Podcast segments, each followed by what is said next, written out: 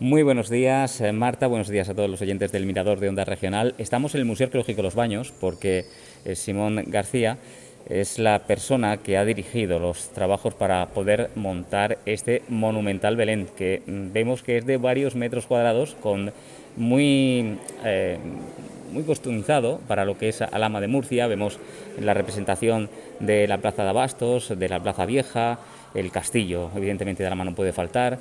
Y no solamente por este castillo, nos hemos venido aquí, eh, por este Belén, que es donde se ve el castillo de Alama, sino también porque quien lo hace lleva 40 años como trabajador municipal y se jubila. Y es así, está de vacaciones, pero ha hecho un paréntesis en ellas para venir aquí y también para atendernos muy amablemente. Simón, muchas gracias por estar en el Mirador de Onda Regional. Buenos días. Hola, muy buenos días. Pues sí, aquí estamos. Acabamos de inaugurar oficialmente y bendecir lo que es el Belén municipal del año 2020, que aunque estamos en estas circunstancias de crisis sanitaria, pero no obstante el Belén se ha seguido, se ha hecho por lo mismo para dar ese punto de luz, de alegría, de color y de esperanza. Y además en un año donde tú dices adiós como funcionario público, jardinero, muchos años trabajando para los jardines de Alama, donde por cierto hay gente que viene de fuera y que se sorprende de la cantidad de zonas verdes, de espacios verdes que tenemos en Alama. ¿Qué tienes que decir a esto? Bueno, cuando yo empecé a trabajar aquí en el año 80, en, el 1980, obviamente eh, existían en Alama cinco jardines, no hay más. Ahora mismo eh, tenemos un censo de 54 jardines de distintas dimensiones, unos pequeños y otros más grandes.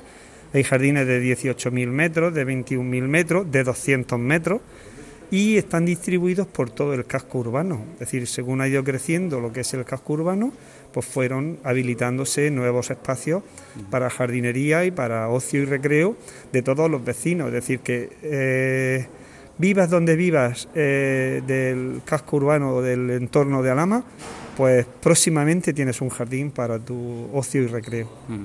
Y es una labor que has estado guiando también en ese trabajo. Hay veces que has dirigido tú los trabajos y hay otras veces que lo han externalizado a empresas, ¿no? Sí, sí, hay trabajos que los hemos hecho nosotros aquí desde la Brigada de Parques y Jardines y como ha ido la Brigada, los jardines han crecido, pero los jardineros no hemos crecido, prácticamente somos los mismos. Entonces se nos, escapa, se nos escapaba la posibilidad de poder estar atendiendo los jardines existentes y la nueva creación. Entonces, algunos de los jardines pues se, se contrataron a otras, a otras empresas. Después ya el mantenimiento sí lo ha llevado la Brigada de Parques y Jardines.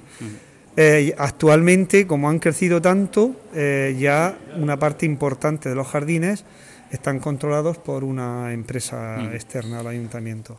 Por cierto, eh, de esos jardines, ¿de cuál guardas un grato recuerdo, un cariño especial y el por qué?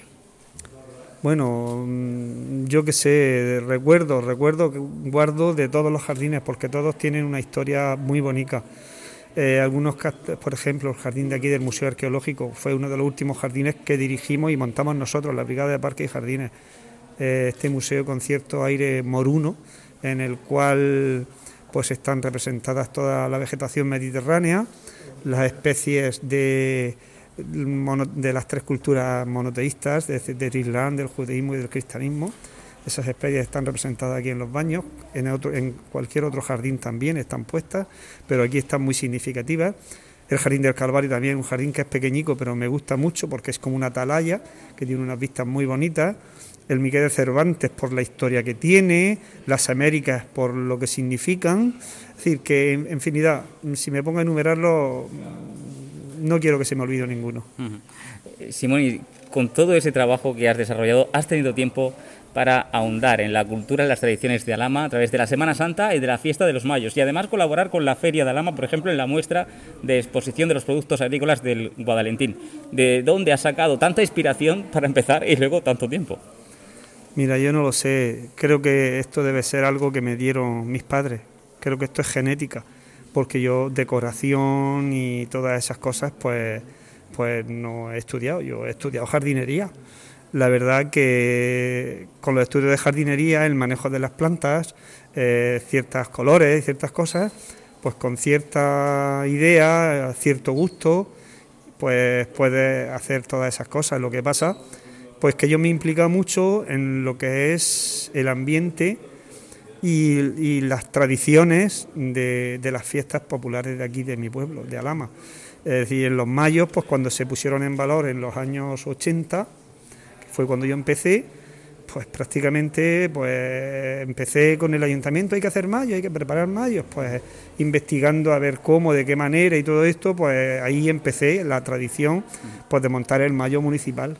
Pero eh, ¿te enseñó a ti alguien o fue esa inquietud de informarte, de ver en los archivos, en los documentos?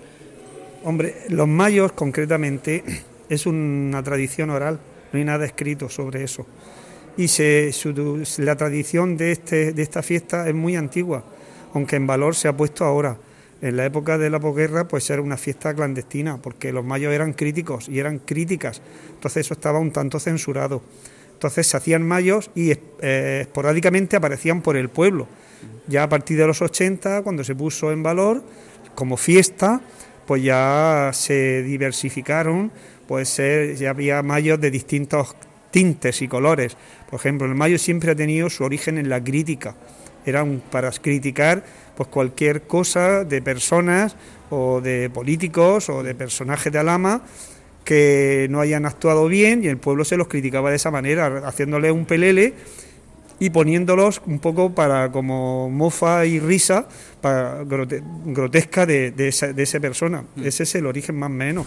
Pero... Luego hay los mayos costumbristas y tradicionales que ya derivaron después de los años 80 que esos son auténticos museos etnográficos en la calle, porque según la temática que quieren representar, por ejemplo, en agricultura, la trilla, los secaderos de abrir pimientos, entonces eh, las fábricas de calzado que había, es decir, según la temática, pues tú tienes que poner un atrecho de enseres y elementos en los cuales pues eh, ves mm, todo ese tipo de labores ya en desuso, que ya no se practican, que claro, a la gente joven de ahora dice, ¿esto qué es? Es una lección etnográfica que se hace eh, en la calle, pues en la fiesta de los mayos. Pero, Simón, ¿has dejado algún maestro para que nos enseñe al resto de generaciones a hacer esos peleles de trapo, cómo se debe de hacer para que no se queden hecho un churro en el suelo? Vamos a ver. ¿Has dejado algún maestro no? o lo vas a dejar por escrito? Como, ¿Cuáles son tus incertidumbres de ahora? Eh, ahora mismo hay mucha gente que ya sabe hacer mayos, porque el ayuntamiento impartió unos talleres de mayo que lo afortunado, lamentablemente, me tocó a mí impartirlo. Y hay bastante gente que ya sabe cómo se hace un mayo, cómo se hace un pelele. Toda la técnica que es que no es que sea complicado, eso es muy sencillo. Pero bueno, es trabajoso y hay que hacerlo. Eh, hay bastante gente que sabe hacerlo y, hay grupos que ya están muy definidos, está el grupo de Coronazas Virgen del Rosario, está Pasajeros al Tren, que son peñas, y hay otras más que a lo mejor me dejo algunas, eh, que hacen auténticas maravillas de mayo. Entonces, pues eh, esos saben manejar perfectamente la técnica de cómo hacer los mayos. La gente joven que empieza ahora, pues esos son los que hay que coger y decirles un poco, ponerlos en hilo para que sepan cómo manejar y hacer los peleles dentro. Ten en cuenta que la fiesta de los mayos está declarada de interés turístico nacional. Entonces, pues es una cosa pues que lo que es Alama, el pueblo debe de conservar, mantener y darle para adelante. Nos queda poco tiempo, por eso una pregunta. ¿De qué te sientes más orgulloso de todo este tiempo dedicado a trabajar por el municipio y después tu tiempo de ocio y tiempo libre también lo has dedicado para trabajar, como estamos hablando, con fiestas del municipio de la localidad de Alama para seguir incentivándolas, que vaya a más. Vamos a ver, yo, siempre, yo tengo un dicho muy mío, que es que yo soy alameño antes que funcionario.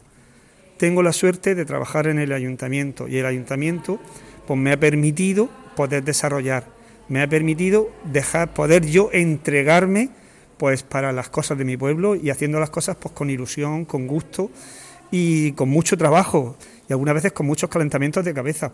Pero mm, creo que mi pueblo, Alama, se lo merece. Entonces, todo es poco. Simón García, muchísimas gracias por todos esos años de, de vida y que sigan muchos más. Ahora desde el descanso, la jubilación, que sabemos que todavía tienes proyectos en la cabeza. Muchísimas gracias por atendernos esta mañana. Gracias a vosotros por, haceros eco